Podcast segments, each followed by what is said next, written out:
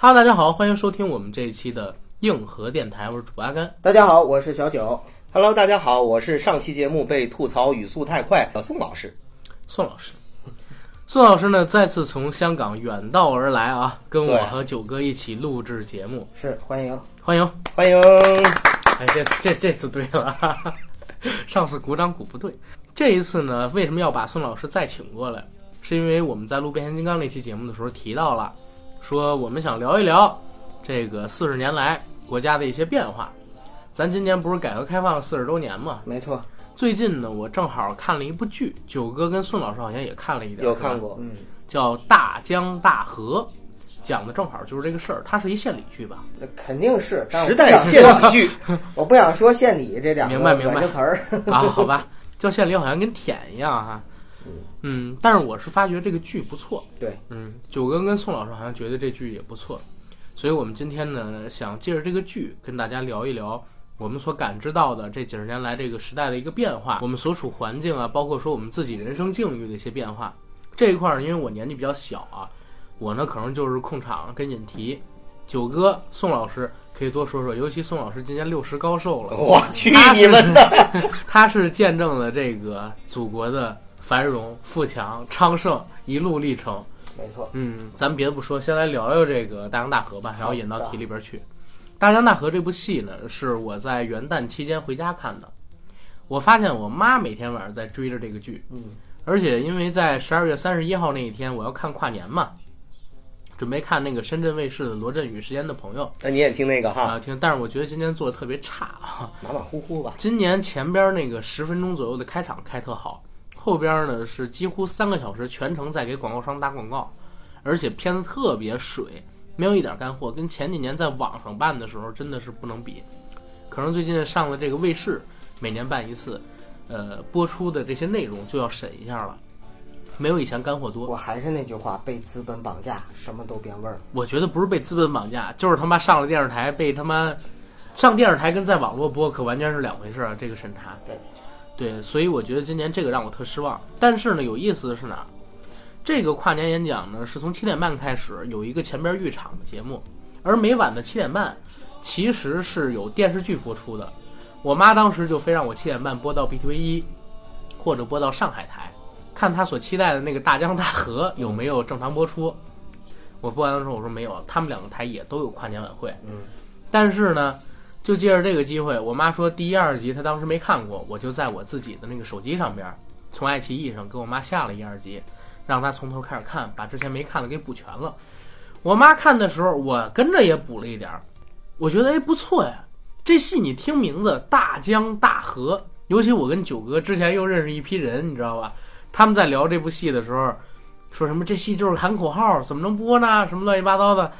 我并没有抱太高的期望，但是看了一二集之后，我觉得真的挺有意思。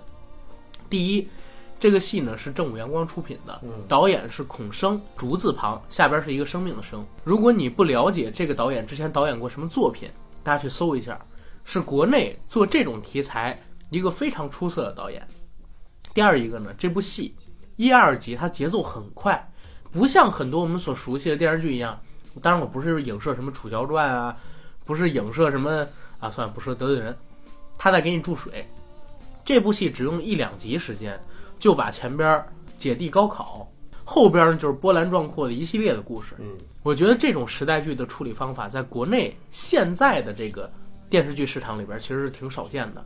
我又了解到，王凯为了这部戏，因为是从十八岁开始演嘛，要演出少年感，本来就不胖，他自己呢还特地减肥，瘦的皮包骨头，去弄这个事儿，还学怎么养猪，怎么干农活儿。杨烁呢，也是我一直喜欢的一把好手，从生死线开始就一直关注。董子健来这个戏里边呢，也是把自己做的又黑又丑，也很适合这一次扮演的角色，演技都值得肯定。那好，剧情上边是垒得顺的，节奏上边没毛病的，演员是用心的，那很难不奉献出一部好剧。所以我跟九哥，我们刚才在聊这部戏开始之前，我们说，只有先尊重观众，拍出好看的这种作品，观众呢才会回馈给你好评以及收视率。聊他这个电视剧，大家都知道，它的背景是放在一九七八年恢复高考或者说改革开放的那一年。从一九七八年现在是二零一九年的年初，应该是整整走过了四十年的时间。那这四十年的时间里边，咱们国家有特别大的变化。九哥，我，宋老师，我们三个人所身处的家庭，我们身边的这些朋友、家人、长辈，也都有不少的变化。今天呢，就是借这个大江大河的引子来跟大家聊一聊。对，没错，我们就是通过大江大河，然后呢，去聊一聊我们所处的这个时代的变迁。以及这个变迁中，我们在这个时代中这一批人的感受。对，嗯，对。那谁来聊？谁先来？这样吧随，便聊吧这。样吧，阿甘，也别说谁先来了，嗯，呃，就是按照年龄顺序，我跟宋老师先聊一聊你没出生之前的事儿。好好好好好。那宋老师，你先讲讲那个解放战争之后的故事。呃，我我我是这样感觉，因为当时呢看这部片子的时候，我对一个镜头一组镜头印象挺深，就是王凯当时他穿呃一个好像那阵儿有一个年代感的背心儿，带个白背心儿、青短裤。对眼镜儿，说呃国家恢复高考制度，必须要高考，因为这个事儿好像还争取的挺辛苦。嗯我听我的领导说，那个年代刚恢复高考的时候，他申请高考的资质还是挺挺波折的。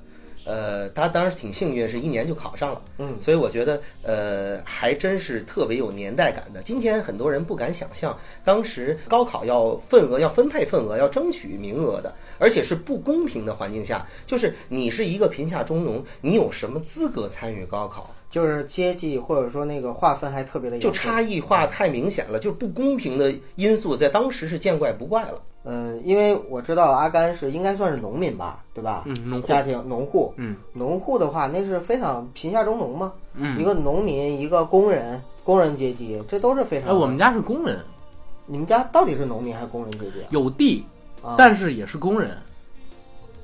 这怎么算呀这这成分有点模糊。啊？对不啊，这是这个样子。。你看啊，嗯，我爷爷呢跟我奶奶，他是在那个 原来上班儿，嗯我也搞不清楚这到底怎么回事。但是像我太爷爷他们这边是有地的，嗯，所以我爷爷他们是工人，我爸还当过工人。哎，反正都是好成分就是。哎，对，反正都是好成分，我也搞不懂这些东西。对，因为我在看《大江大河》第一集的时候，特别来气，就来气在这儿。嗯可以说，我跟宋老师，我们两个人是没赶上，就是高考那个时代，因为那个时代对我们来说，应该是我们出生前呃，没赶上第一次恢复高考啊，的时代。对没赶上第一次，哎，这严谨多了啊，这严谨多了，没赶上第一次恢复高考那个时代，呃，自我记事起，其实已经没有就是什么阶级成分呐、或者是这个就是身份上面的一个差异啊什么的，有的，但是就是没够到那个线，你知道吗？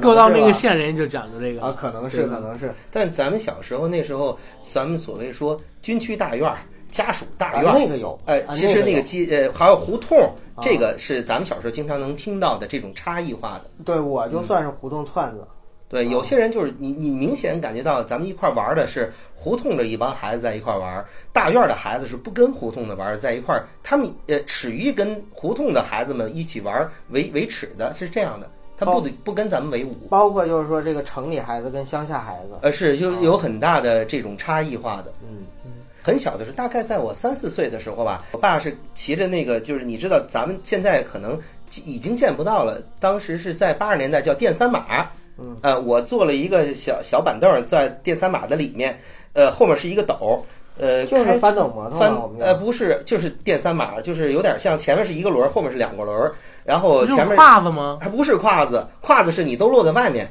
你知道这个东西，你们今天听都有点奇怪了。我都没见过。前面就是一个包着铁皮的一个一个驾驶舱，前面只有一个轮子，后面两个轮子，后面是个斗，啊可以放菜或者什么。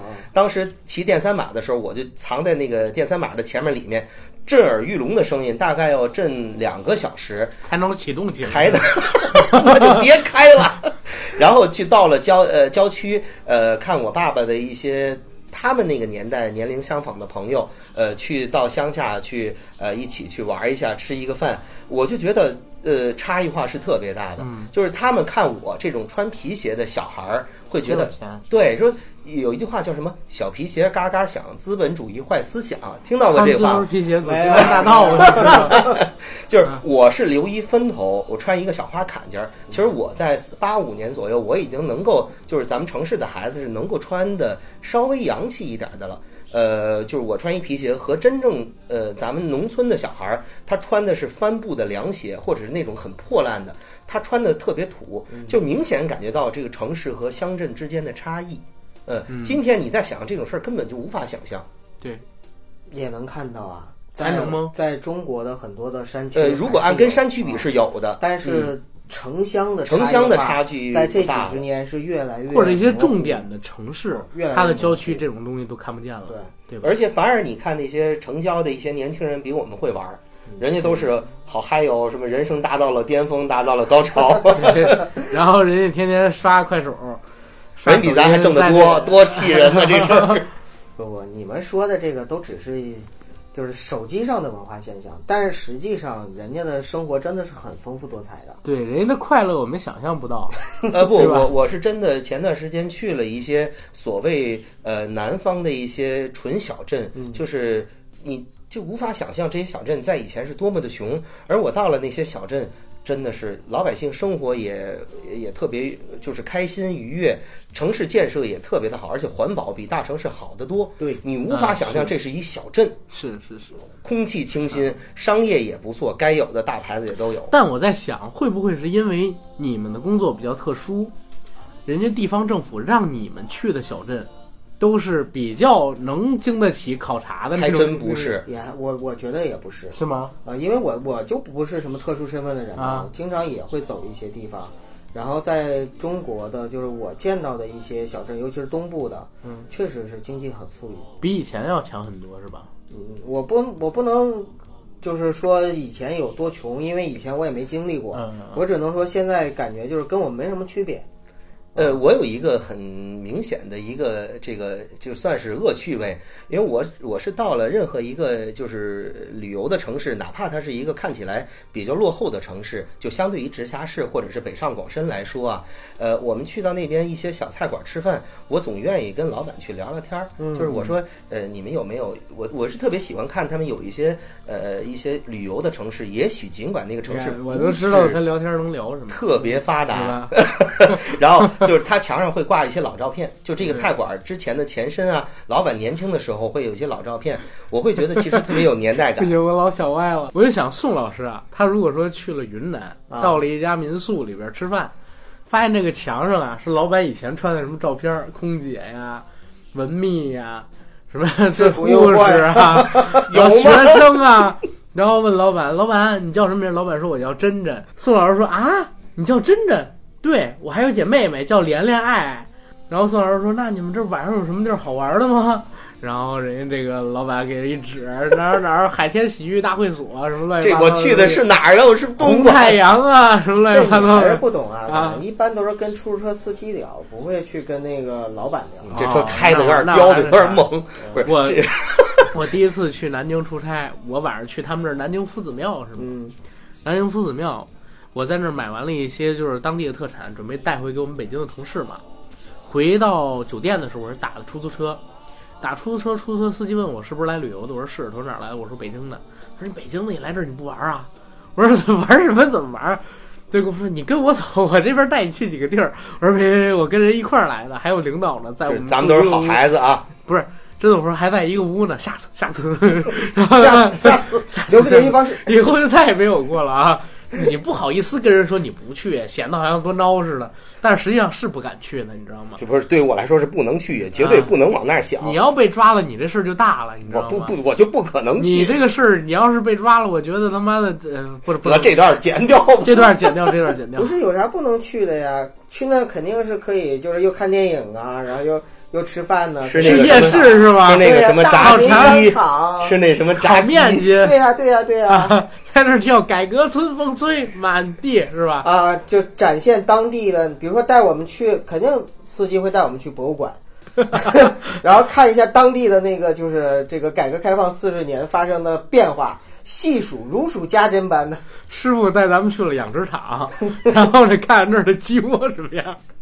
剪掉吧，这段没法录了。不是，不开玩笑，不开玩笑，接着说啊。哎，扯飞了啊！其实我们想说的是什么呢？就是，呃，从近往往远，或者说我们倒叙着去看的话，我们现在的生活跟我们之前的生活比起来，好太多了，呃，城市里边变化非常大，但是可能在我们的乡镇或者说二三线城市，变化还会更大。就是农村和呃郊区，指城郊，他们的变化是最有代表性的，对嗯，最有标志性的。我问个问题，两位种过地吗？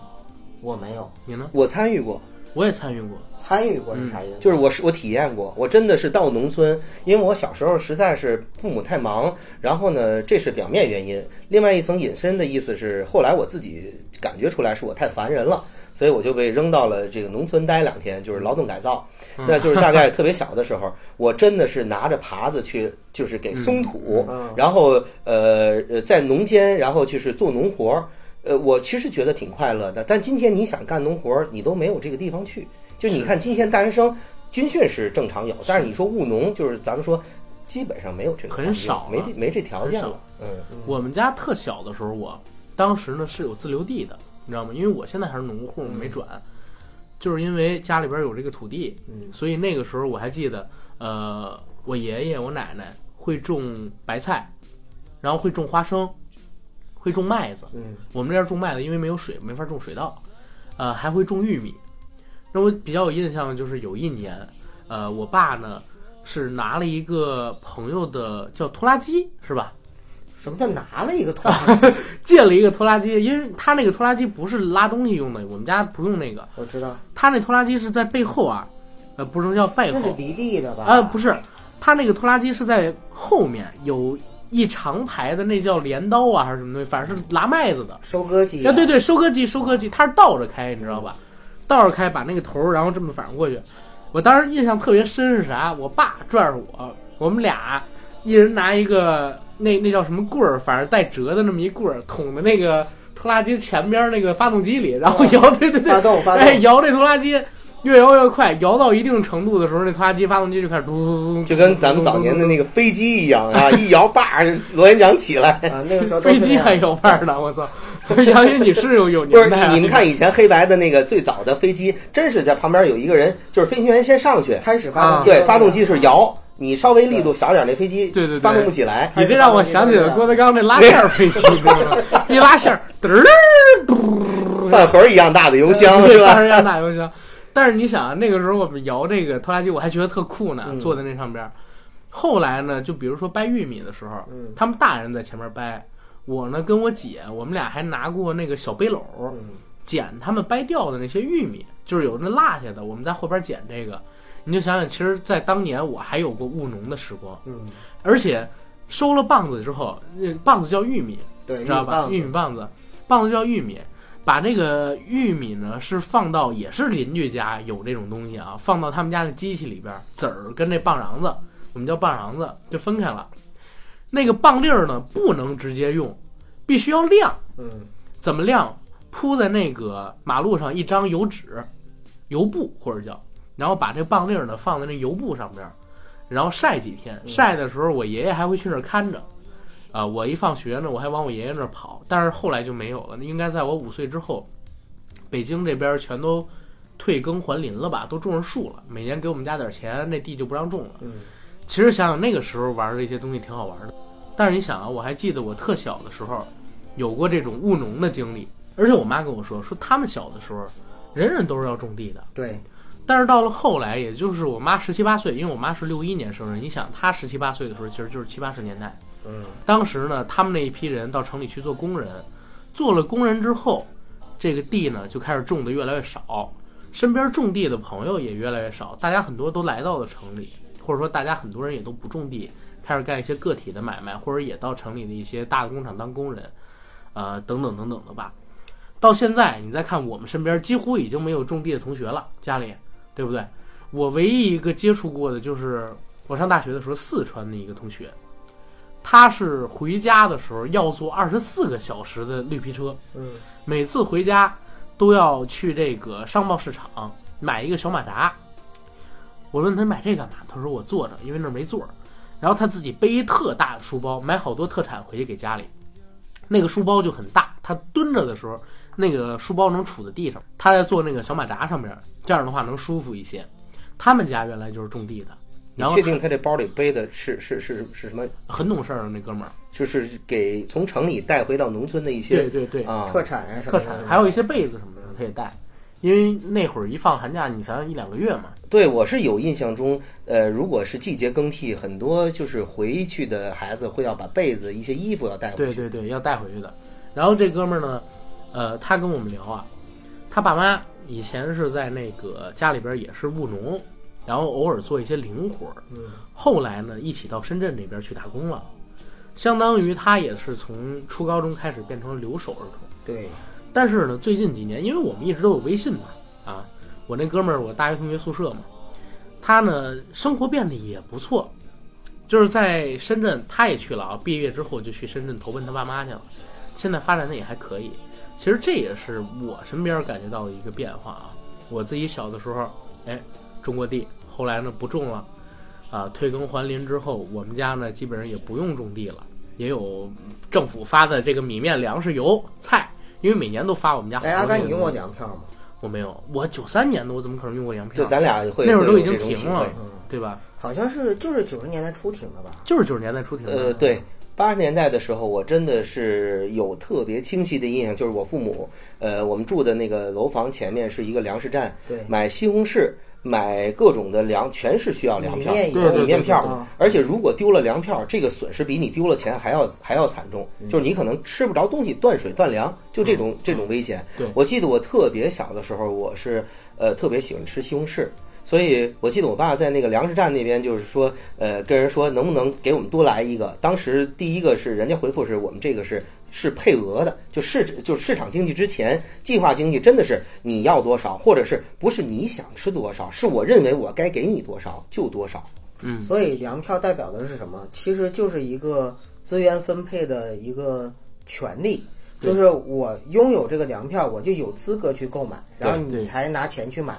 对。你没有这个粮票，你有钱，你买不到东西。对，因为像供销站或者是什么那种国营商店，那时候根本没有个这体，还是不公平的一种最直接体现。也不能叫不公平啊，这是集体制，就是但你知道，有的人他就他就分到粮票就少，啊，对，有人就多。多。对啊，那而且为凭什么有的孩子就就比我多吃俩西红柿？凭什么有的孩子一个西红柿都吃不到？你注意你的这个本身的职业啊。就是大学生啊，然后工人呐、然后那个家里的孩子呀、老人呐、妇女啊、儿童啊，就是他每一个都是，比如说一个月是一斤一斤半白面鸡蛋对对什么的，对这都是都是有定额分配的。对嗯，啊，你们接触的其实都是改革开放之后的说粮票这个事儿，但其实在这之前还有一段时光，我爷跟我讲说他小的时候，我爷是四几年生人啊，嗯，干嘛呢？拉煤球，因为我们那边有火车过，从这火车它这个落下来的煤球里边，当时可能还是烫的，拿一小耙子爬到自己背后的篓子里边去，然后卖这煤球。那就捡煤球呗，捡对对对，捡煤球，捡煤球。就是遗失，这就是落下来的落下来的煤球啊说呢，一天捡两筐，两筐能卖五分钱。嗯，这五分钱，其中有一分我爷爷可以自己用，一分钱能买俩大柿子吃。他说那会儿吃的特开心，那是他小的时候，那会儿太苦了。但是你想那会儿还是有钱的。对。到后来，他说了一个可能粮票都没有那么重要的东西，叫工分儿，啊，知道吗？那个时代啊，啊，工分儿是可以换粮票的。是的，对我爷爷呢，然后还有我爸，我小叔年纪太小了，他够不上，然后还有我大姑，他们三个，包括我奶奶吧，我奶奶后来好像也也也不当工人了，他们三个人是去挣工分的，然后我爸那会儿还属于是壮劳力，每天能挣十几二十个工分，我不知道具体是多少，反正肯定是超十个了，说一个月能换回好多粮票，但是呢，这个工分特可气。有的时候上边说给你多少就是多少，少给你多少就不是多少，所以当时记工分那哥们儿他们都得巴结，每个月发的什么票就给人送礼去，是大队会计吗？应该不是队里的会计，就不管是在农村嗯，还是在工厂。都有一管这事儿的人，对，都有这管这事儿人。对。而且你你没发现吗？就是宋老师，就是其实，在改革开放之前，就是中国的计划经济时代，嗯。或者说集体主义时代，在那个时代里边啊，其实特别特别多的那种，就是一个人嗯，手上有权利、有资源，有资源，然后呢，他就可以去左右或者说垄断别人的生活，嗯，呃，然后造成了非常大的不公平。对，其实你说那时候有腐败吗？是属于这个资源的这个分配的资源的不均衡倾斜对，对，我觉得是人性的腐败，就是总会有这样的人。对，在这个世界上总会有这样的人存在，就是比如说我占有的资源多，我占有的这个就是权力大，然后我用这种资源和权力去谋私利，甚至有的时候不是谋私利啊，就像我们看《三体》里边那个雷志成、雷政委，就是我不是谋私利，我就是为了我自己名儿或者怎么样，我就是看你不顺眼，或者说你就是阶级成分低，我就觉得说我就不能好好对待你。你谁让你戴帽子的？对，就是这个意思。谁？你今天干嘛不戴帽子？对对对对你，今天干嘛戴帽子？就有的时候，你看我们现在看《大江大河》里边，一开始王凯他们姐弟两个受迫害，对，或者说就是想要明明王凯考了县第一，但是就是报名的时候受政审遇到问题了，对吧？为什么？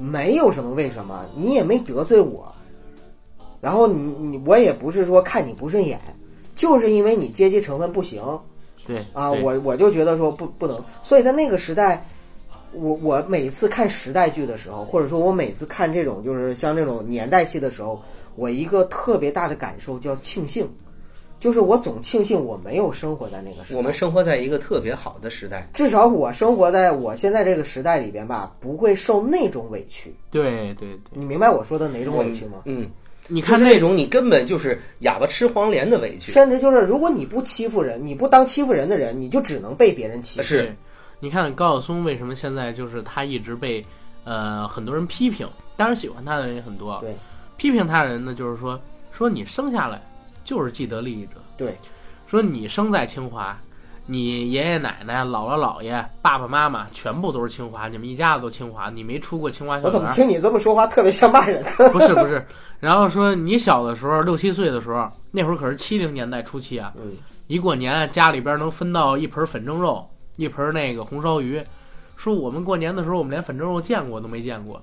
你现在说的很多东西，都是站在金字塔尖儿上，然后往下看，回顾那个时代。你说那个时代真好，很怀念。真把你扔到农村去，或者扔到一个平常的老百姓家，因为我觉得不管什么年代啊，老百姓都是最惨的那一批。嗯，什么年代都不可能有什么达官贵族过得比老百姓惨。就是我们这个时代幸福一点，顶多只是说老百姓可能更公平一点，对呀、也没有说老百姓站在了别人的肩膀上。对对对，所以我们跳出来说，刚才说到大江大河这个问题，大江大河里边，你看，王凯是国营，对吧？然后呢，杨烁代表集体，嗯董子健代表个体。嗯，其实随着时间的推移，他们三个人各自的命运变化会有特别大的分歧。你看，在前期，董子健一直都是处于受到各种各样的磨难，对吧？最早期的那点儿，但是他我敢相信啊，只要他一直坚持做个体，到后期他一定会有很大的成功。就是不是马云也是马化腾是吧？对，而且 研究那个 到底是存 BB 机还是做 QQ 是吧？而到这个王凯呢，他一直坚持国营。如果说坚持国营，我相信他，如果这个真，如果这个人真实存在，到现在二零一九年的年初，他虽然也有一定身家，但过得一定没有董子健舒服，对吧？而搞集体主义的这个杨烁，可能说过了两千年之后，也得转型做董子健这样的人，否则的话，他也会过得很惨。我自己看来是这个样子。所以《大江大河》这部剧，它是一个时代有跨度的跨度剧。我们不知道它最后的时候结尾在哪儿，因为九哥我们也是刚刚接触这个剧，并没有看太多集。嗯，但是它既然是在反映这个时代，或多或少的，我觉得人物的命运最终走向会跟我猜的也差不了太多。我们现在所处的这个时代，其实是在改革开放四十年之后，我们拥有了前面一切的成果，然后再回望，说当年到底怎么怎么样。很可惜的，九哥、我、宋老师，我们三个人都没有经历过改革开放之前的那些岁月。嗯，但是呢，这几十年里边，时间的发展，社会的进步、财富的累积，我们是感受到的，对吧？我不说什么当年有多少人开车，现在有多少人开车，我举一最简单的例子，当年呢，如果你说你背两千的房贷，你就已经吓死人了。我记得在两千年初的时候，我小叔叔当时要买房，说背三千一个月的房贷，把家里边人吓得不轻，说三千一个月。还二十年 怎么活呀？这个成一辈子的奴隶。现在我要能背一三千的房贷，我现在天天磕头，你知道吗？在北京啊，我当时说是在北京啊，在哪都一样。嗯，三千的房贷可不是你，比如说我知道一个地儿，呃，我们一个同学说的，呃，他现在在他老家叫河南什么，河南许什么忘了，反正就那地儿一个月房贷算下才两千多。但是你跟在北京肯定是比不了的嘛，这个东西。我要是现在在北京三环以内，我能背一个一个月三千的房贷，然后还二十年能还清，然后买一百多平的房子，我得谢天谢地。我这电台我不要了都可以，你知道吗？哎呀，所以就是说嘛，这个社会啊进步还是很大的，房价也在进步，人民财富的累积也是一点一点在增长的。最起码现在你看到有人背一万多的房贷，你觉得哎，其实压力也不是那么大，对吧？我倒是从经济角度上面，嗯，没有太大的感同身受，反而是在那个就是意识形态上面，或者说老百姓的思想开放程度上来说，我觉得就是，呃，变化的程度给我的冲击会更大一些。不知道宋老师会不会有同感啊？呃，咱们是一辈人，我是觉得这个方面感感觉是特别大的。就是举个最简单例子，我们翻一翻老的报纸，嗯，你看一看老的报纸是怎么样对一件事儿怎么评论，今天大家怎么看？呃，其实今天我觉得，呃，更多的时候是，呃，咱们经历了无数个思潮，今天我们比呃过往拥有着更开放的这种环境。大家可以在一起，呃，去议论一些事情，可以去参与这个国家的建设，可以对国家的建设会呃提出一些自己的意见，然后帮着这个国家和民族一起进步。我觉得其实今天这个时代，我是特别满意，我我会觉得这个时代特别好。咱们接着说这个 《大江大河》这戏啊，啊，我们又回来了。对，《大江大河》这戏里边，其实我是看到有一集，因为我是断着看的嘛，看了一二集之后，有时候陪我妈看。呃，正常集我看的那天应该是演到三十八、三十九集。嗯，那天演的是啥呢？是杨烁，他们当时啊，每一个村子，他们县里的每一个村子都办了一个小工厂，然后呢，他们三五一群，或者说每个村子里边有固定的这么一批人参与厂子的建设当中去。现在呢，是政府要求这些人，好像是呃要包产到户，还是怎么着，按劳所得这样去弄一些东西。杨烁反而不同意，说你如果这么弄了，我们现在已经在全县做到第一名的这个厂子马上就会瓦解，不如改成像西方那样的股份制。改成这个股份制之后呢，大家都可以拿到我们现在这个厂子里的股份，同时又能把大家绑死在这儿。这样我要做成全省第一，甚至是全国第一。其实现在我们来看啊，他这个说法是没有问题的，嗯，但是在当时推行的时候，问题就很大。因为当时你们最开始搞这个厂子的时候，就其实和集体主义、集体经济，它有了一些区别，对吧？到后来，你现在要搞个人的股份制，这和国家的一些政策又是相抵触的，所以他来回的找，来回的找，最后甚至找到了市一级的干部，最终才解决掉。而且那部戏里边，我觉得挺好的一点是哪儿呢？因为市的干部说：“你有没有信心，两年之内，或者说三年之内，做成一个什么什么样的规模？”人说行，好，那我就给你拍板，甚至我找省里去给你拍板。为什么？他说你也要理解一下我，之前的什么什么市长现在下来了，我也要进步啊，是吧？就是这个，我觉得哎，其实挺有意思的，因为绝大多数情况下，在过去的很长时间里边做实业的中国企业，其实都避免不了，就是要受到一些想要做到政绩的领导的支持或者说是阻拦。就是这两种吧。如果说，呃，你可以搭上这个顺风车，在中国过去的几十年里边，一定是顺风顺水向上走。如果你没有搭上这个顺风车，没有搭上这个领导或者这个权力的顺风车，其实你在国内的这个企业发展是备受阻碍的。这个也是咱们国家特有的一个国情吧，我认为。所以说，改革开放不仅仅是经济的开放和腾飞，最大的是思想上的开放。就是思想上的一种完全的解放。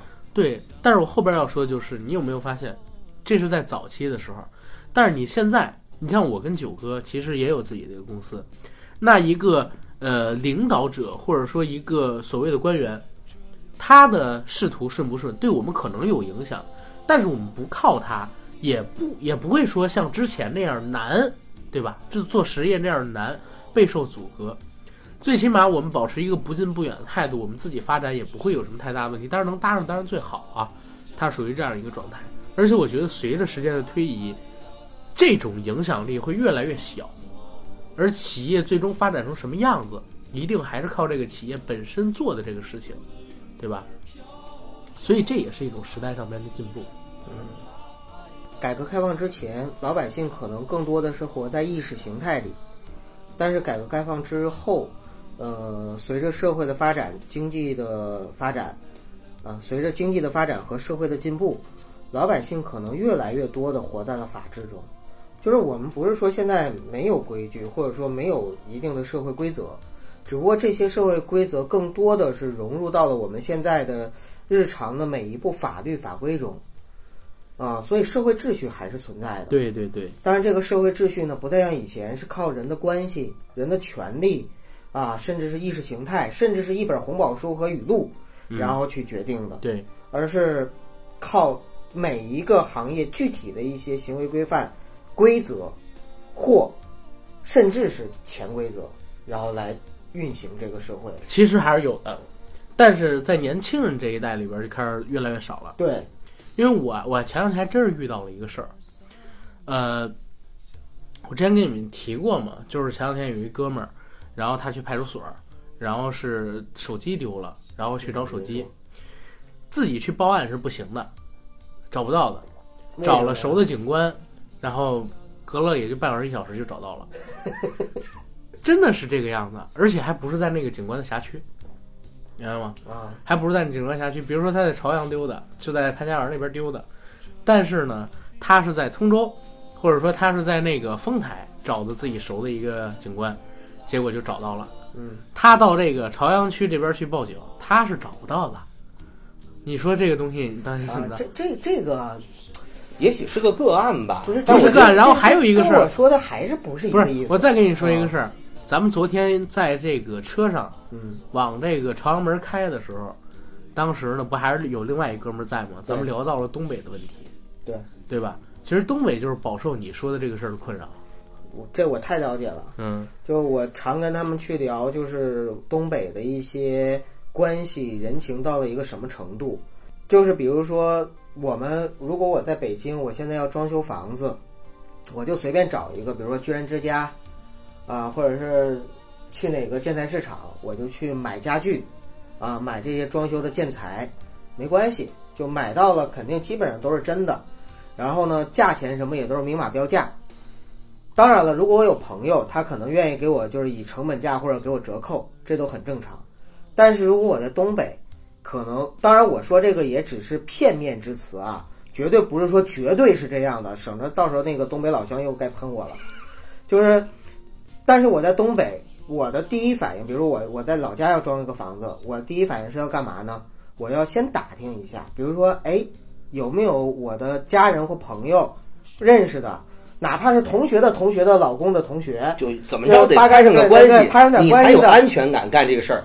对，就这意思，就是说，哎，他是在建材市场，那我就去找他，找他干嘛呢？哎，不是为了说你给我优惠，也不是为了你给我便宜，就怕被坑。而是对，就是就是为了，哎，我找到这个认识人，他卖给我东西，至少我能踏踏实实的买回来，这这是真的。或者说我买十块，我买一百块这个瓷砖，他不会给我九十九块，就是真的不会被坑，就已经到了这种程度。我明白九那意思，他就是你说的这种安全感，我觉得这些年是特别明显的是是骤增的。就是之前我们很多呃习以为常的一些事情，呃，尽管我们心里认为这些事情可能感觉并不好，但这些年这种程度是越来越低了。嗯，哎，对，九哥，你看这问题，咱们就达成了一个共识。对，然后咱们接着回到这个大江大河啊，我觉得这四十年的变化啊非常大，大到哪儿？大到咱们每个人，大到每个行业。想到一好玩的事情，咱们看影视行业，对吧？四十年前，应该是在七八七九年，当时最火的一部戏，我想想啊，应该是小花儿吧？刘晓庆老师演的那个，对，小花儿应该是七六、七七、七八这几年特别的火。后来呢，又变成了牧马人啊、芙蓉镇这种，就是伤痕的，没看过，太小，那阵儿太小，好吧，就是这种伤痕的。而到了九零年代呢，又是什么疯狂的系列两部，是吧？呃疯狂代99驾、疯狂的邂逅，呃，有有有有一部剧是火遍大江南北，《渴望》啊，你们有印那是？电视剧。呃电视剧，但是《渴望》还是我属于说那个伤痕文学那一块儿的、对嗯嗯，啊。但是呢，你再往后看，九零年代之后，越来越多商业化色彩比较重的东西开始出现了，对吧？而到两千年代，英雄开启了这个商业大片领域之后，这纯粹的开始了商业化。然后我跟九哥这两天我们不是在聊一部戏的事儿吗？我们俩还在聊，我说，呃，宋老师，我不知道你有没有关注金鸡奖啊？会发现一个非常魔幻的事儿，电视剧啊、电影领域的颁奖典礼里提名的或者说得奖的这些作品里边，经常会在你很熟悉的名字里边夹杂着一个你并不太熟悉的，但是很有主旋律色彩的这么一个作品。而到了最近几年，也就三五年吧，或者说也就最近三四年，这种事情开始出现的越来越少了。有可能他还会有提名，但是最终得奖的可能性不大。甚至说，这种最近得到提名的主旋律的电影都越来越少，除非他拍的真的好看，比如说像《火海行动》这种，嗯，对吧？越来越多的变成了片子本身的质量，或者说，或者说是特别有人气的演员跟特别有人气的片子这种。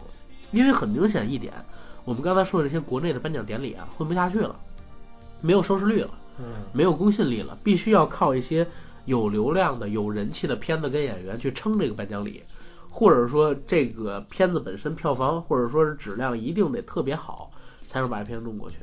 这也是时代跟风气上在影视行业里边一种变化。你要说到这个，我觉得更加接地气儿，或者说更加具体的事儿，就是现在的中国电影票房。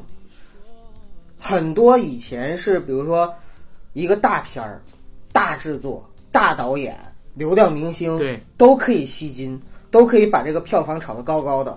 老百姓虽然骂着，但是全都涌进去。但是现在呢，现在更多的时候，我们大家会发现，一个电影的口碑能够决定它票房的最终走势你。又在影我我他可能在我说的是《爱情公寓》好吗？爱无极对，我说的是《爱情公寓》无极的片子，我现在看不错。我我我说《爱情公寓》，嗯，就是你看《爱情公寓》第一天的时候口碑就断崖式的跌了，对吧？对然后跌了之后，相当于是他他可能就想忽悠，前三天都没忽悠成，第一天口碑就断崖，然后后面还就是没有赚了，还是赚了。但肯定没有像他想的那么多嘛对对对赚的对。对然后包括现在就是有流量明星的电影，其实已经越来越吃不住了，吃不住了。代表观众的认知啊，嗯，也有进步，对，对吧？没错，还是思想解放啊，对吧？我定这调儿没错。没错，没错。呃，其实刚才我们说了这么多啊，可能我们想表达的就是，在我们的生活里边，我们接触到的这些，或者说我们看到的一些日新月异的社会变化，这种社会现象，其实它都是改革开放这四十年来，呃，我们所亲身经历的。但是我们再回过头来去想，就是聊一聊我们自己，宋老师、阿甘，包括我，在我们自己的生活里边，包括我们的家庭。我们自己个人身上有没有就是在这改革开放四十年里边，我们从小到大的认知过程和成长经历里边，就是让我们呃感受特别深刻的这样的事情。宋老师、阿甘，你们谁先来讲一讲？我先侃侃吧，呃，因为我和九算是一个年代的人，就是从八零年代出生，然后经历过改革开放的前期，然后也经历过一些呃各种社会思潮和变化，然后又经历到九十年代的一些这个市场经济刚开始的时候，包括呃那一年的下岗潮，当然咱们是看着一些叔父辈的那一些人经历这些事儿，还有就是呃两千年的千禧年，然后后来的互联网的涌入和互联网的改革式或者是变革式的变化。呃，我最大的体会就是，我从小生活在改革开放刚开始，算是一个不错的年代，就是咱们俩都应该是看黑白电视起来的这一代吧。对对对对其实最早是听广播的一代，就是没有电视，刚出生那那一两年是好像谁家有个视电视还没有完全普及完没完全普及，后来开始有了这个黑白的转钮电视，后来有了彩色的按钮电视，到后来有了这个彩电，有了遥控电视到现在就是完全谁还看电视，是吧？哎，就是说从这些年，我觉得我个人来说，我是一个欲望从小会比较多的孩子，就是我会要欲望从小比较对对，多，就是我会，比方说，我最钟爱的变形金刚，我喜欢的这个零食，我喜欢喝的汽水。我记得从小的时候，就是呃，我去只有去北京、上海。呃，这种大城市，我才能吃到，就是我觉得哟，美到上天的好吃的，不仅仅是水果，有的时候就是一些进口食品，一些好玩的这个漫画书或者好玩的玩具。我只有去大城市，我才能买到这些东西。可是今天互联网发达，我可以把小时候的梦去圆了。甚至到现在，我就有一种感觉。你看，这次我来北京的时候，我打车，我叫这个这个网约车服务，然后我网上订票，我节省了大部分的时间。在这在以前，甚至大概在九十年代不敢想象。九十年代我们坐绿皮火车从天津到北京大概两个半小时，这两个半小时很有可能会。呃，就是丢东西你找不到，然后买票就是整整一天时间，你的效率会非常低。当你经历了经历了高效的这个生活的这种呃，就是你你习惯了这个节奏之后，你再回想以前一天只能办一件事儿，或者甚至两件事儿，就是你没法想象，就这个事儿太恐怖了。今天我所有的欲望都可以满足，包括我想买什么东西，我想要快捷的生活，我想要更便捷的生活。比方说今天我就懒得做饭了。我可以叫这个互联网的服务。我明天想追一部老剧啊，我们就完全可以在电视上买一部老的这个这个剧的这些什么账号啦，在一些视频网站上，我会觉得特别方便。就是它满足了我这种呃在互联网冲浪的心态的欲望又比较强烈的人的所有的诉求。我觉得这是一个特别大的变化。嗯嗯，那我接着宋老师，我再说一下我自己的感受。其实我现在回想起来的话，在我的童年。有两件事情印象很深刻，这两件事情呢，都是跟我父母和自行车有关系。第一件事呢，就是小的时候，我大姨在我们齐齐哈尔的城的南边，啊、呃，相当于是偏郊区的地方，呃，开了一个饭店。然后呢，我们呢是住在城北。有的时候一个月几乎一次到两次吧，就周末的时候，我的父母会带着我骑着，就是骑着自行车驮着我，然后呢，就是大概骑一个多小时的路程，到我大姨的饭店，然后呢，我去跟我的弟弟、我表弟一起玩，然后他们呢也是就是在那玩一会儿，然后中间吃个饭。我印象之所以很深刻，是因为这个过程中我都是特别开心，有两件事儿。一个是夏天的时候呢，中间路上休息可以买个西瓜吃；一个呢是到了那块儿之后呢，总能吃到我爱吃的锅包肉啊，或者是地三鲜啊。这咱俩一聊就全都是吃的、啊，东北小孩爱吃的这这种菜，食欲过于旺盛啊。然后第二个呢，是我我之前也在节目里讲过，就是我我妈妈那个时候上班是工人，然后晚上有的时候要上夜班，上夜班我爸爸。会，呃，骑着自行车驮着我去接我妈妈，然后接完了她回来的路上，路过烧烤摊儿，会去买那个烤串儿。烤串儿的话呢，我记得那个时候好像是两毛钱一串儿，一块钱五串儿吧。嗯嗯。然后我们就可以买上十块钱的串儿，然后呢，就是吃的很开心。我之所以对这两件事情印象很深刻，是因为第一，这两件事情呢。在我的印象里，都是觉得哇好远啊！就是骑自行车的话呢，都要骑很久。我我爸爸骑自行车驮着我都要走很久的路。第二个呢是那个时候想吃一顿好吃的东西，我就觉得是一件很开心的事情。比如说吃一个锅包肉，吃一个就是那种饭店做的菜，或者是吃一个羊肉串，我就觉得特别开心。但是换到现在呢，就是我就我就在想，如果我在想吃什么好吃的东西的时候，我不可能再像以前那样子那么期待了。我回家的时候，我就发现原来就其实城南到城北也不过就是七八公里的事儿。所以，就是我插一句，你觉得你刚才说这些变化是让你的快乐值变低了呢，还是变高了呢？这就是啊，就是如果我们去聊情怀的话，就会说，哎呀，那个时候多开心啊，或者说我们那个童年或者美好的青春一去不复返。真让你回去，你乐意吗？啊对，我们会感感感慨，对吧？感慨。如果写散文的话，会抒情。但是同时呢，这件事情其实反映时代的变化，就是说，我们的孩子或者我们下一辈再也不可能像我们那个时候那样子去折腾了，对不对？就是因为我们的物质已经极大的丰富了，然后同时呢，我们追求的东西可能呢，已经不再是像我们以前一顿饭、一个串儿能带给我们的快乐，可能可能就是一个限量版的变形金刚，对吧？但其实真的是，就是说，呃，在那个年代，有可能是我们为了一件事儿，我们有大量的时间去想下一顿饭我吃什么，上一顿饭给我留下什么美好的记忆。那段时间就像有一首歌唱的一样，所有的事情一切都很慢。所以我今天觉得，如果让我再回到那个年代，说那个年代的和这个年代的变化的之间的差异感，我是更愿意选择选择日新月异的今天，因为今天带来的各种变革，不仅仅是看似我所有的欲望都可以得到小满足，而让我的快幸福感和或者是快乐感降低，但我今天感觉我其实快乐感是与日俱增的，这是一个事实。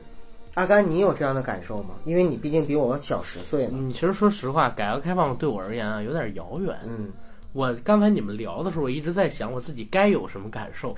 其实我真没什么感受。该有什么感受？我唯一想的就是一什么？前两天我知道一事儿，这说法是关于游戏的，嗯但是我感觉可以套到这事儿上面去。现在有很多人在怀念自己小的时候啊，自己如何如何的那些时候，他怀念的是那个时候的自己，你知道吗？其实他不是怀念当时那个时代。我不是玩游戏叫《地下城勇士》吗？嗯，《地下城勇士》零八年刚出的时候啊，满级是六十级，当时打怪呢是特别难打，很多六十级的满级角色打这个五十五级的关都打不过去，还要用复活币，然后还要组队四个人刷一个图，然后甚至说有一些任务你需要开挂才能做，因为你真刷不过。国服数一数二的土豪叫旭旭宝宝，他就承认说他当时想做觉醒任务，觉醒就是类似于转职这样的东西啊，打不过去，只能说是开挂，然后再 再把自己给弄得转职了。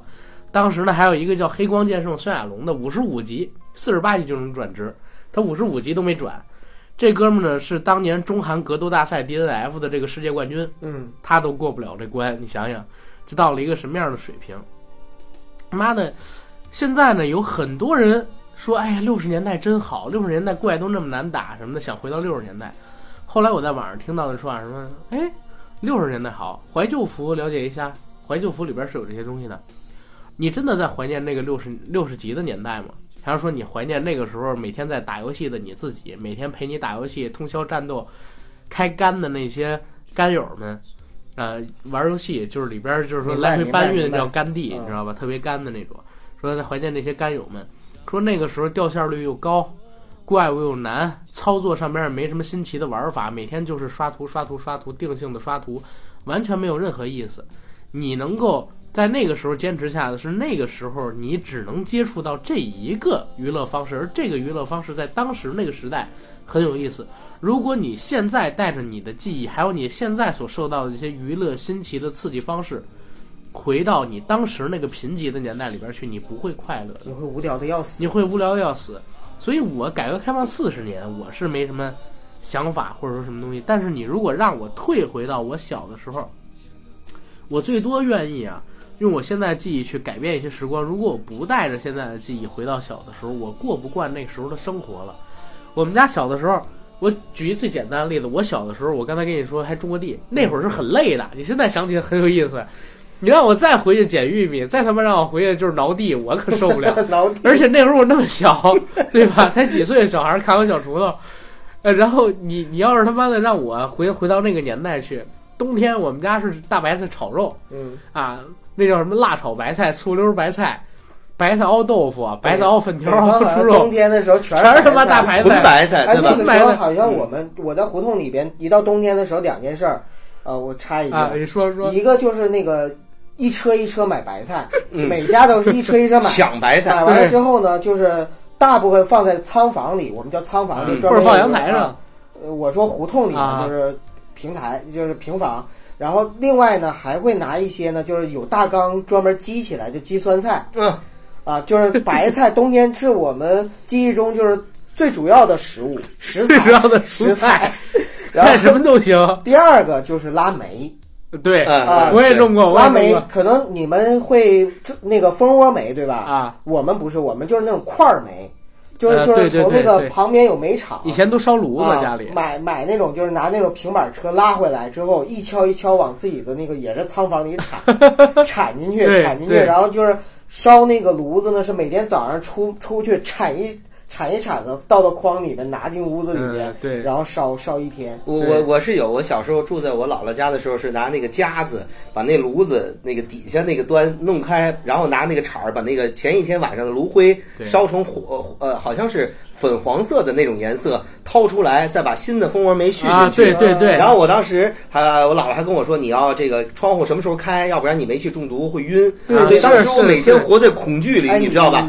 我靠，有一天有一天我跟我妈就中，中，当然了，我说的就我也有，是这个。哎我。天哪，哎真恐惧。特逗的是怎么着？我我都不知道怎么着。那天特巧，我奶奶平时也不来我们家，因为关系不太好。我跟我妈啊，跟我们关系挺好。嗯那天早晨来我们家，发现我妈、我姐、我，我们三个都在家里边那么躺着，我操，吓着她了，赶紧把窗户什么的打开，然后给我们就是煮醋，拿醋给我们喝，然后我们挨个吐，这么着解煤气，你知道吗？就我妈我们三个煤气中毒。那天我奶奶要没过去，你现在都看不见我了。是我小时候也是有一次，就是晚上回到家，从我们我我姥姥家跟我们家离可能就是走路的话，步行快一点的话二十分钟。然后呢，就回家之后呢，我们点起点起炉子，我们就睡觉。然后就到后半夜脑袋特别疼，我爸也疼，我妈也疼，然后呢我也疼。那个时候小嘛，就是可能我就是免疫力最好，嗯，然后他们俩已经不行了，然后说你赶紧去找你姥姥去。然后我就一边哭着一边飞奔着跑出去了。你没把门给他们打开吗？就是打开门，不知道。然后，然后，然后，然后就是跑到我姥姥家之后，把我大舅、老舅什么全喊起来了，又跑回我家，然后又把他们两个人就是从屋子里面抬出来，抬到姥姥家，是是。然后上吐啊，各这各种吐啊，其实你知道吗？就是万幸中了这个嗯煤气之后，小孩儿都是先恢复过来，小孩儿代谢好。好，但是呢，就是家长容易犯一个问题，让他去找大人。其实不是，把门打开一会儿就好了，你知道吗？小孩万一把门关上跑出去了，他们说。回去的时候，我爸妈已经都昏迷了。哎呦，太可怕了！对，所以你是忘了开门还开窗了是吧？这个特别有年代感，这炉子的这事儿，烟囱的这事儿，而且我也经历过，我小的时候，我我爸很少夸我，因为他很严肃，一直揍我。就是我记住深，就是深深夸我那一次是什么？那会儿我三年级，是有那个你们知道什么叫三蹦子吗？知道。吗？现在现在还有，现现在还有。啊，才做，不是那种小蹦子，不是那种蹦蹦，啊，就是那种蓝色的，然后冒黑烟的。啊，对，冒黑烟的那种三蹦子，对对对然后那个时候拉煤是用这种东西直接浪着拉到我们家门口，嗯。然后那天我妈是腿疼还是怎么着，我就自己放了学之后拿一个小铁锨往我们家小推车上，然后哈哈铲煤，铲了好几小推车，然后推到我们家那棚子里边去，就你说那小仓库，嗯，然后这么弄，我弄了他妈好几个小时，弄完了回来，我爸好一顿夸我说我懂事儿什么的。伴随着这炉子，我还有一些特别不爽的经历，就是以前你们有没有把那个烤馒头，就是一些馒头片儿放在那个炉子边上，最后变成烤馒头片儿？有啊，有对然后啊当然有啊加上麻酱或白糖，对这是我上小学麻酱最喜欢吃的宵夜。馒头片蘸白糖，我操，这他妈的是 多腻呀！我靠，这个我 这个我没有，我没经历过那个。但当时呢，就是我我记得咱们小时候应该玩过一种叫橡皮泥的东西啊，彩色的，哎，捏成各种形状。我那阵儿就把馒头片儿、橡皮泥，还有我第一个变形金刚是声波。但是这变形金刚就是是是我抢来的，我没还，我承认啊。然后放在炉子上了。第二天我我忘了，馒头片儿我是拿完吃完睡着了，声波变热天声过了是就已？经塌了，然后橡皮泥也塌了，所以这炉子给我留下这个特别恐怖的记忆。声波变热破，是吧？我记得那个时候我们上学啊，就在学校的每个教室里边都有一个大炉子，啊，对，学校是有的。就是我们带那个那个我没经历过。我们带的你没烫到过吗？我烫肯定是烫过。我们带的饭呢都是铁皮饭盒，啊哈，然后呢就是早上带饭到那块儿之后呢，把冻得硬邦邦的那个饭盒呢放到那个铁皮大炉子对。那个时代我也有过。而且谁早去谁合适，早去放在最底下，啊然后越往上热是吗摞的话呢，就是相当于隔越热嘛。对对，就是到中午的时候，上面的可能还不太热，底下的已经烫手了。对，然后呢，就是吃饭都是那样子的。哎呀，那个时代就是相当于是跟伴随着炉子，童年都是跟炉子你们东北肯定有这种啊，除了炉子，还有一个产物，应该是那个年代也不应该被遗忘的，就是煤气罐儿。不是？液化气罐，先等等等等，这不是我在回忆着啥吗？怎么就引到这上面去了？我能让我接着说不？主要是我真不想回那个时候。你想想啊，就是每天顿顿是白菜，是吧？白菜馅儿包子，白菜馅儿馅儿饼，白菜馅儿饺子，别说我馋了我我都好久没吃白菜馅儿的包子。然后白菜炖粉条子，嗯，白菜熬豆腐，熬鱼对，嗯醋溜白菜、辣白菜、炒白菜，呵，你说我这馋的，就什么他妈都是白菜。我特别是这个，因为他妈的那一年是我跟我妈吵起来了，嗯，顿顿都是白菜，我就每顿我妈跟我说那儿子你上那个院儿里帮我把那个就是放那那摞白菜拿过来一颗，我过来给我妈掰皮，你知道吗？外边那层皮剥掉，里边不是鲜生的吗？嗯然后他切，到了晚上，儿子你帮我再拿一颗白菜过来。第二天，儿子你帮过寒假，我就每天帮我妈拿三颗白菜，这是我们解决。谁愿意回到那个年代，对不对？嗯还有土豆子呢。土豆，哎，白薯，白薯跟土豆也有嗯啊，那都能放的久啊。那会儿冬天没现在这么多菜，嗯，谁愿意回到那个年代，对不对？这这，而且那个时候你想想啊，电视上边都有什么？每天晚上焦点访谈，对。然后第二天六日早是什么东方时空，嗯，时不常的看个什么小崔说事儿都没有，就实话实说。那都算是新闻联特播别受欢迎的好对玩的娱乐对节目了哈。你像现在这，哇，我现在还想看 B 站呢，对不对？嗯现在的肥宅三大宝，肥宅快乐水、可乐那会儿没有，嗯肥宅快乐糖就是现在吃的这个叫什么呢？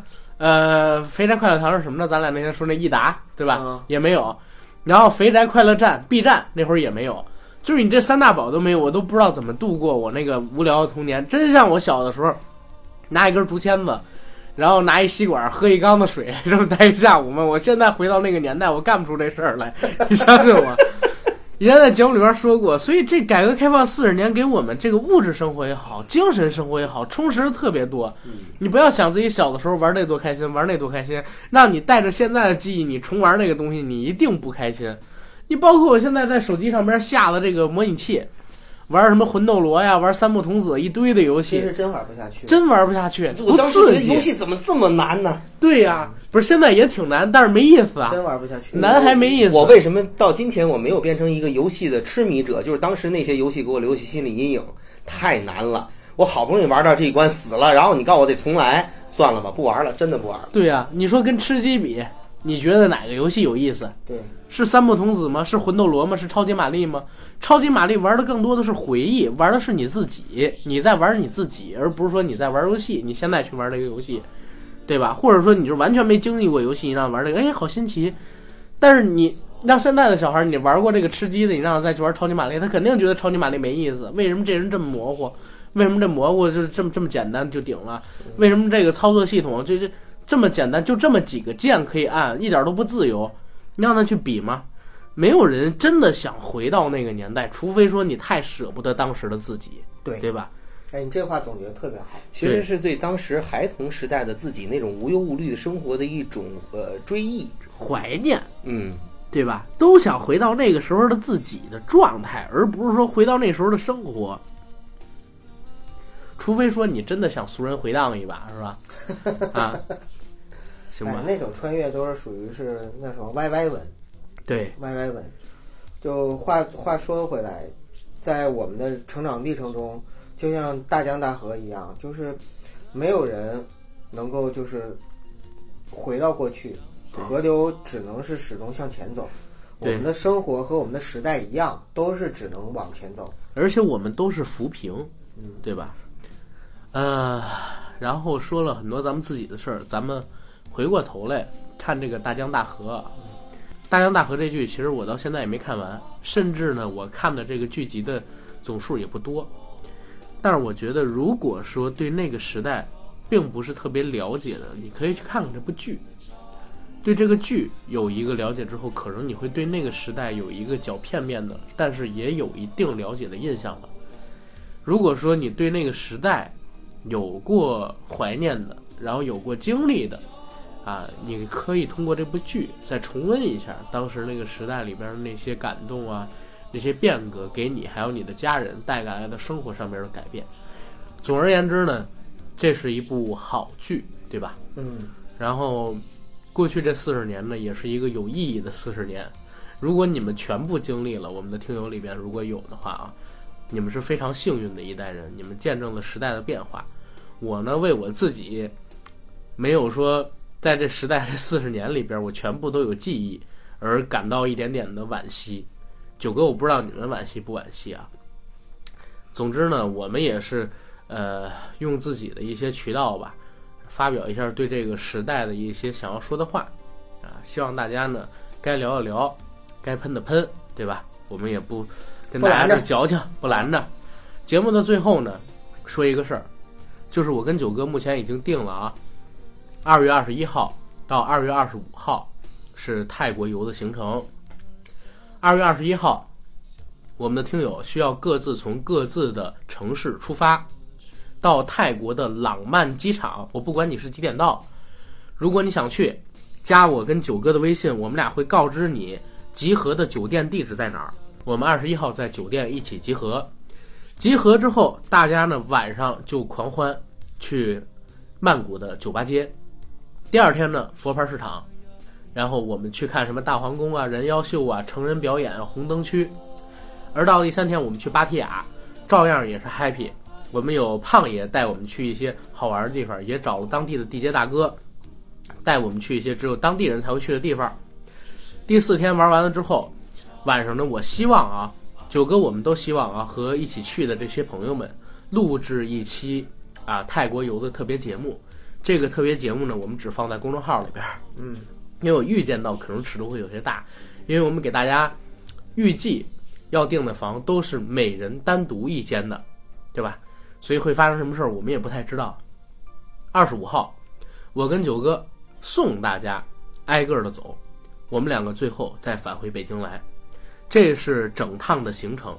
我跟九哥呢，目前已经着手让听友们去进行买票了。大家也看一下自己的时间，想去的人啊，我在节目里边说一下，看一下自己的时间，然后看一下自己的经济情况，报一下费用大概是多少。一个是机票钱。再有一个呢是酒店的住宿费用，还有地接的费用，以及我们现在所说到的这个叫什么吃饭的什么乱七八糟的费用吧。嗯，我觉得三千五能打住，是吧？如果再有一些额外的花销，这个需要大家自己去支出。但我觉得总体而言，这次游玩的花费并不高。我们这儿呢有一个想法，就是所有要去参加我们这次泰国游的听友朋友们，购买我们。硬核电台的定制 T 恤一件，因为我们到那儿呢会涉及到要拍合照，对吧？啊，别的也就没有什么特殊情况。九哥还有什么要补充吗？对于这个事儿？然后如果现在有想去的啊，赶紧加我们的微信群管理员 G A C K I E L Y G T 的个人微信，跟他说你要去参加泰国游，他会拉你到泰国游的群里边去，在那个群里边告诉我们你的尺码，然后购买这个衣服，这就相当于是定金了，对吧？然后各自着手去订票，我们二月二十一号集体出发，然后我们一起嗨嗨皮皮的来一趟泰国风俗游，好吧？好，期待，期待，好，谢谢大家。